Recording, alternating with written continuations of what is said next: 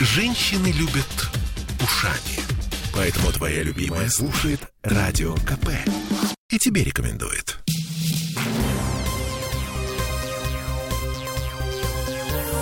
Темы дня. Еще 739 ковидных коек свернули в Петербурге, а госпиталь ветеранов войн э, снова начал принимать обычных пациентов. А Комздрав утверждает, что четвертая волна коронавируса идет на спад за счет вакцинации. Всем привет, я Олеся Крупанина. Я Дмитрий Делинский. Для начала несколько цифр, э, для того, чтобы мы понимали, в каком мире мы сегодня живем.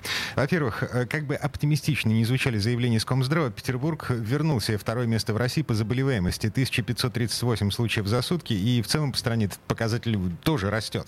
Летальные статистика уже почти неделю стоит на месте. У нас 65 э, новых случаев смерти по стране 1238. Но при этом число пациентов с коронавирусом в больницах снизилось на 10% за неделю. А по сравнению с концом ноябрьских праздников и вовсе на 16%. Эти цифры прозвучали сегодня в городском парламенте на заседании комиссии по социальной политике и здравоохранению. Там начали обсуждать федеральный законопроект о QR-кодах.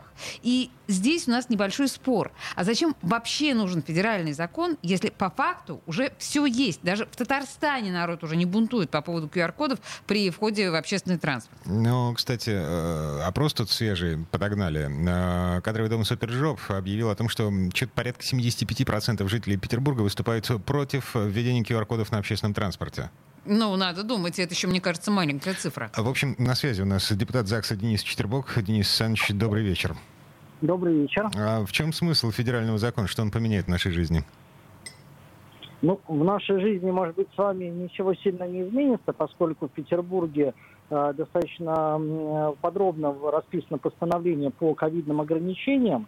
Э, я хотел бы просто напомнить, что сейчас единых стандартов по введению э, каких-то ограничительных мер, обязательности QR-кодов э, в целом по стране нет единого стандарта. Каждый регион исходит, исходя из своих особенностей, исходя из того, того уровня заболеваемости, который есть, исходя из другой специфики. Э, так вот, федеральный закон, который обсуждается сейчас в регионах и который, возможно, в ближайшее время будет рассмотрен в Государственной Думе, он как раз и направлен на то, чтобы были единые стандарты, было единое понимание того, э, как должна работать система QR-кодов, что такое, в принципе, QR-код – где он должен э, спрашиваться, кем и как. Денис, вот, но ведь поэтому... на самом деле в регионам оставляется достаточно большая свобода. То есть это рамки, внутри которых регионы э, будут биться головой о стену?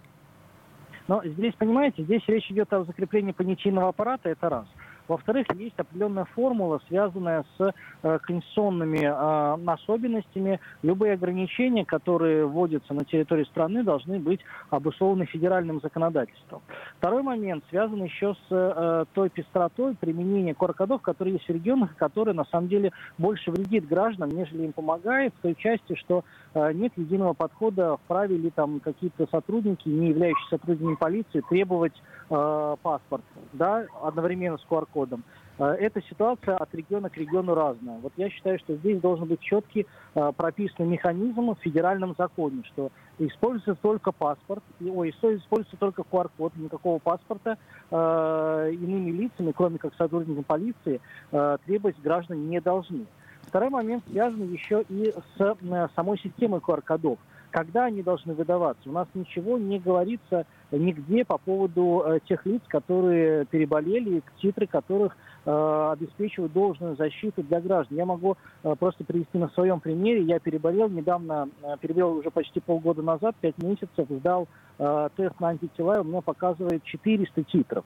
Даже по ВОЗовским стандартам свыше 130 это уже достойная защита, а 300 титров это ну, существенная защита. Как быть с такими людьми? Автоматически продлевать им QR-код, направлять их на вакцинацию или же еще какой-то третий подход, давать им медотвод, вот этого ответа в региональных нормативных актах нет. Хотя этот ответ мог бы быть дан именно на уровне федерального закона. И, кстати говоря, э, такой нюанс сейчас обсуждается, насколько я знаю, в Москве.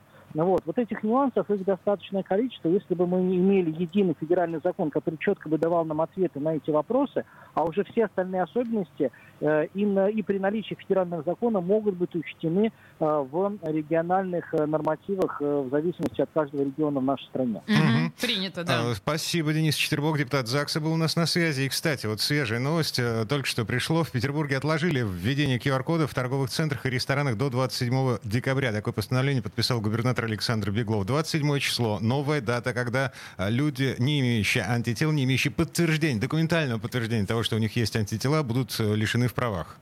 Э, Ну, вот как-то так.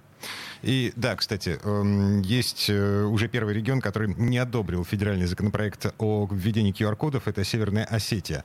Интересно, что будет, если регионы проголосуют, в принципе, против. Темы дня.